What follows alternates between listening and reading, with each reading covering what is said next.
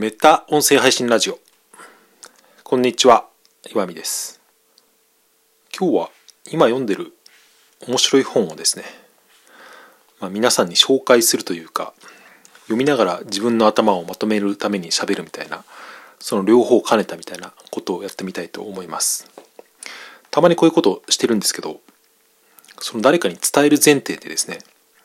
読むとその吸収の効率がめちゃくちゃ上がるってことで気づいてですね、うん、積極的に読んだらすぐ話すってことをしてるんですけどリアルの場所でですね話すというのはその内容に興味がある人じゃないとやっぱり聞いてくれないというか、まあ、話しづらいっていうのもあるんでこういうポッドキャストの使い方っていうのは、うん、アウトプットツールじゃなくてインプットの補助として使うっていうのはですね僕はありなんじゃないかなと思ってますが、はい。で、何の本を読んでいるかというとですね、松岡聖剛さんという方の書いた17歳のための世界と日本の見方っていうですね、聖剛先生の人間文化講義っていう本です。黄色い本でですね、面白い、えー、絵が描いてあるんですけど、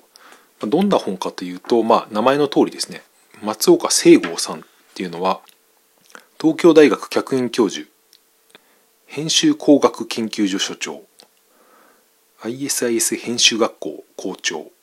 まあ、えー、ものものを教えてる人ですね、うん、いろんなことで、まあ、この本に関しては世界の何て言うんだろう全体的な歴史を俯瞰して最後の方に日本とそのヨーロッパのつながりみたいなことを書いてるんですけどなんで構造としてはあれですね。あのサピエンス全史みたいなあれはもっとなんていうか原始時代からのから現代までのトータル的な俯瞰した本でしたけどこれはそれをもっともうちょっとその日本寄りにして世界と日本の見方みたいなことでですね大体その宗教とかその言語の成り立ちとかそういうことが書いてあるんですけどこれはめちゃくちゃ面白いなと思ってですね、うん。まあ、それで、ま、内容、うん。まあ簡単に説明はできないんですけど自分で気になったことをですねランダム的に上げてみるとまず最初に僕は、うん、面白いっていうか思ったのは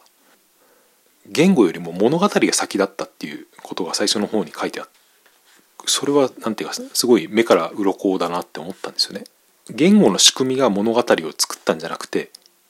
物語の語り方や伝え方が言語の仕組みを作ったってですねちょっと一見何を言ってるのかわからないかもしれませんけどでも冷静に考えてみるとその通りかもしれないなっっていうですね、まあ、本当にどうかっていうのは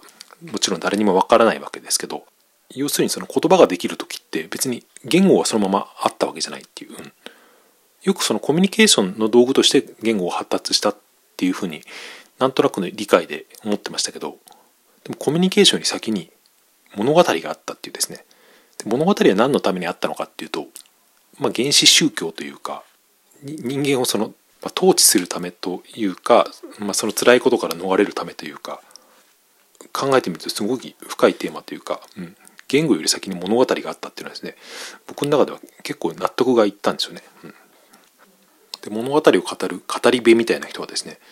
どこの部族でも昔からいてですね紀元前800年ぐらい前からいて面白いのが割とそのなんか身体的な障害を持った人が語り部になりやすかったっていうのが書いてあってですね、うん、例えばあの耳なし法一みたいなそういうことですよね。でそこから2日目の講義からまあ聖書とか宗教の方に入ってくるんですけど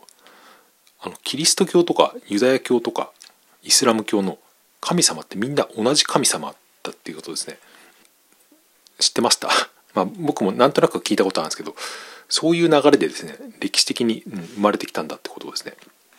うん、全然知らなかったしこれはですね何て言うんだろうな、うん、なんで学校でこういうことを教えなかったんだろうって、まあ、もしかしたら教わってたのかもしれないですけど僕はあまり真面目じゃなかったのでそれを覚えていなかったかもしれませんけどこの本みたいに面白くですねそのちゃんとイメージができるやり方で世界の流れっていうのをもっと小さい頃から分かっていたらですね結構世界の見え方は違ってきたなって、うん、思っていますけど、まあ、今からでも遅くはないので、うん、こういう本を読んだり。もう一個面白い最後の方に第4項でですね日本の日本について考えてみようっていうところがあるんですけど、まあ、日本の文化って神話とか、うん、古事記とか日本書紀から、えー、記されているっていう、うん、で僕はですねこの本と関係なくあの Audible とかで結構日本の文化日本神話とかってですねまあ大体子供向けなんですけどああいうの聞けてですね何かの折に何年か前に聞いたことがあって、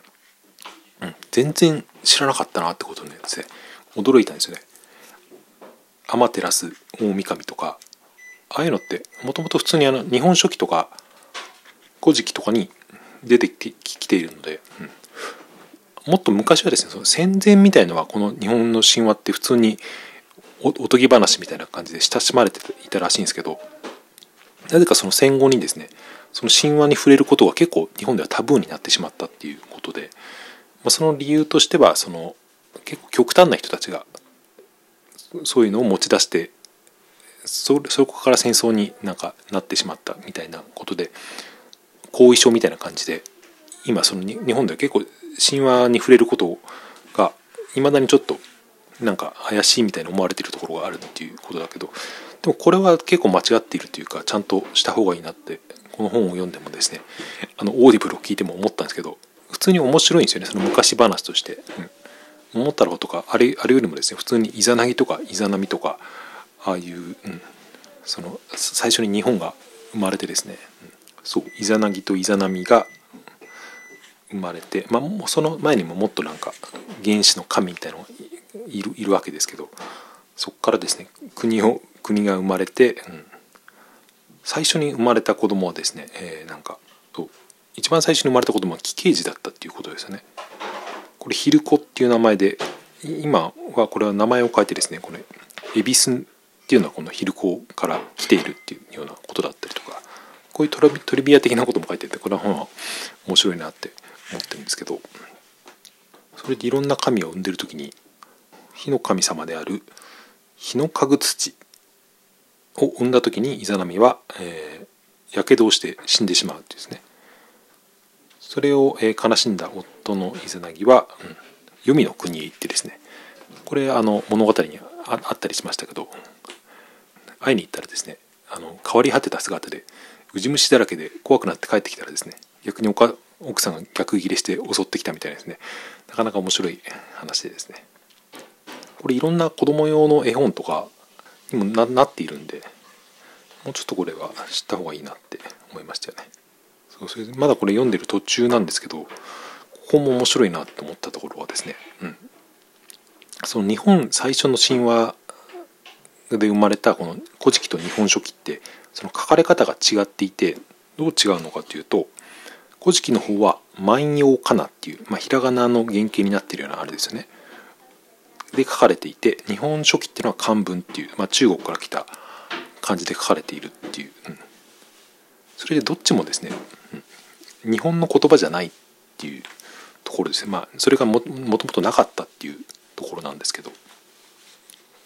つまり日本で一番最初の物語だとされているそのテキストは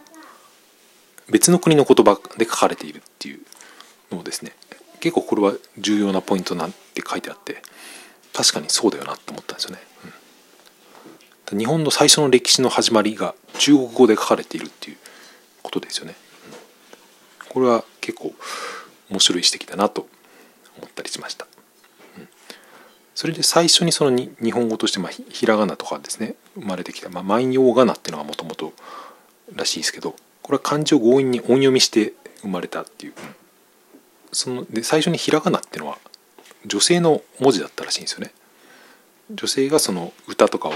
読む時に使った言葉としてひらがなをですねその、まあ、漢字を崩して例えば「あ」だったらなんだ安倍さんの「あ」みたいなやつとか「い」だったら「以上の「い」とかありますね。あれを崩して簡単な形にしてひらがなが生まれたっていう。最初の日本の文字っていうのは女性によって生み出されたっていうのですね結構な面白い指摘だなと。あとはその、まあ、神社と寺が日本にいろいろ混在するっていうのは、まあ、割と僕たち普通にやってますけどちょっと後ろが騒がしくてすいません。あの神社っていうのはもともとその日本の神様を祀っているところで寺っていうのはまあ仏さんですよね。仏っていうのはまあその仏教から来てるわけですから、うん、それが普通に混在していてまあ、さらに今で言うと、まあ、西洋のですね、まあ、クリスマスとかそういうのも入っていて、うん、でもそういうこう何て言うんだろう。いろんな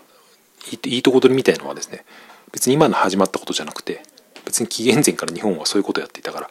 それが日本の特徴だみたいなですねちょっと意訳入りますけどそういうことが書いてあったりとか、うん、この本を読んで思うのは